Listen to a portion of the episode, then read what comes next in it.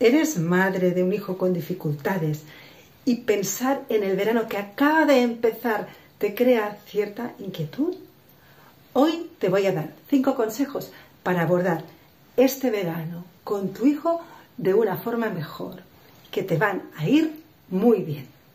Soy Ana Rosa Martínez de Damara Amara Coaching y te acompaño a activar tus recursos para vivir la maternidad con serenidad y disfrutar de la vida.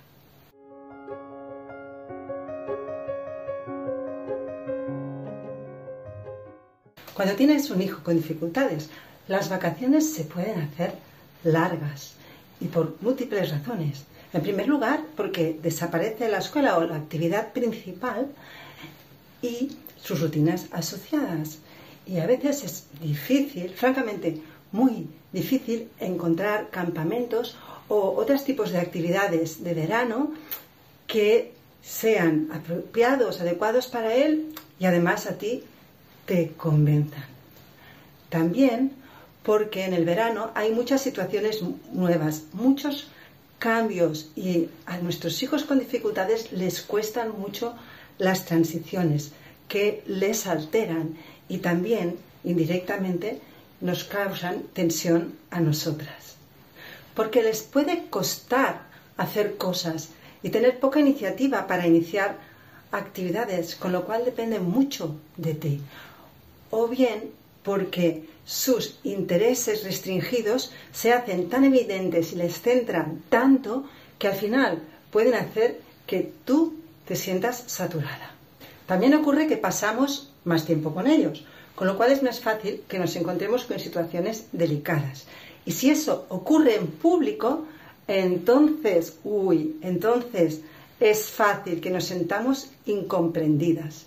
Y cuando nos sentimos incomprendidas, podemos incluso enfadarnos con el mundo, porque se relacionan con adultos, jóvenes y niños desconocidos o poco habituales y esas nuevas relaciones pueden ser difíciles de gestionar para ellos y para nosotras o más difícil todavía puede ser que apenas se relacionen con nadie.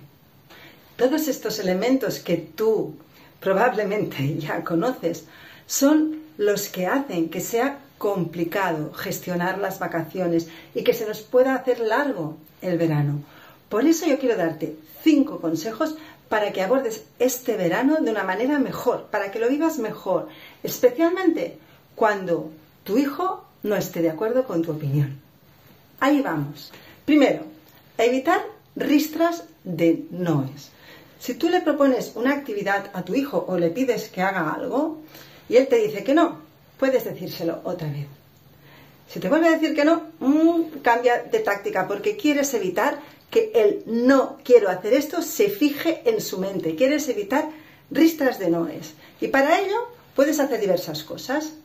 Por ejemplo, si esa actividad va a tardar unas horas o unos días, puedes decir, bueno, tienes tiempo para pensártelo. Si es más inmediata, puedes intentar cambiar su humor hacerle una broma, hacer un juego y volvérselo a preguntar, pero con otra formulación. Si insiste que no, dices, va, venga, ¿qué podríamos hacer para que sí que quieras? ¿Mm? ¿Quieres que lo hagamos de esta manera? ¿Lo hacemos de otra? ¿Cómo lo harías tú? Aproximaciones diversas, hay muchas posibilidades, pero lo importante es que evites que en su cabeza haya un gran no que le frene y que le impida cada vez más hacer o responderte positivamente. Segundo, si tu hijo tiene una explosión en público, olvídate de lo que piensen los demás. Olvídate de que te juzguen. Mira, si una persona se ha encontrado en situaciones como tú, no te va a juzgar y seguramente te va a ayudar. Y si una persona no lo ha bebido y te juzga, es porque ignora lo que está pasando, solo sabe lo que sabe. Perdónale, porque es que no puede tener otra reacción. No vale la pena alterarte más, ni cargar más emocionalmente a tu hijo ni a ti. Tercera, cuando pidas perdón, pide perdón, no culpabilices. Observa la diferencia entre ayer no me gustó nada lo que me dijiste, pero no debía haberte gritado. Lo siento mucho. Y siento mucho haberte gritado ayer, pero lo que me dijiste estuvo fatal. ¿A ti qué te gustaría más escuchar? En la primera opción existe una intención real de pedir perdón más allá de lo que pasó o con lo que pasó. Y en el segundo caso, hay un conato de perdón, pero que en el fondo está apoyando una gran acusación. ¿Sabes?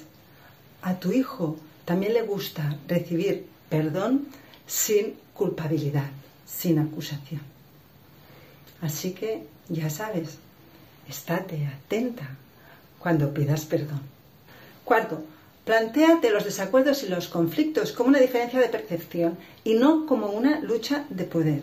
Cuando tu hijo no quiera hacer lo que tú le pides, piensa que no está al cargo de toda la información o que hay algo que le hace ver las cosas distintas o bien que algo le está llevando a oponerse a lo que tú dices. ¿Sabes? Pensar no le da la gana, te sirve menos que tener esa curiosidad por lo que le está pasando y por si de alguna manera pudieras hacer variar su interés. Mira, plantearte las relaciones como luchas de poder te puede funcionar cuando son los niños pequeños, porque al final puedes imponer tu fuerza, pero yo te digo por experiencia que cuando crecen tu ventaja competitiva desaparece y entonces va a ser mucho más complicado conseguir que te hagan caso. Créeme, plantear la relación como una lucha de poder no lleva más que a crear una nube de resentimiento entre tu hijo y tú. Y quinto, adquiere herramientas que te permitan ver desde dónde eres madre y qué dificultades hay en ti que te impiden disfrutar de tu hijo más allá de las suyas. Para eso puedes inscribirte ya al curso autoformativo Coaching para Familias. Reconcíliate con las dificultades de tus hijos.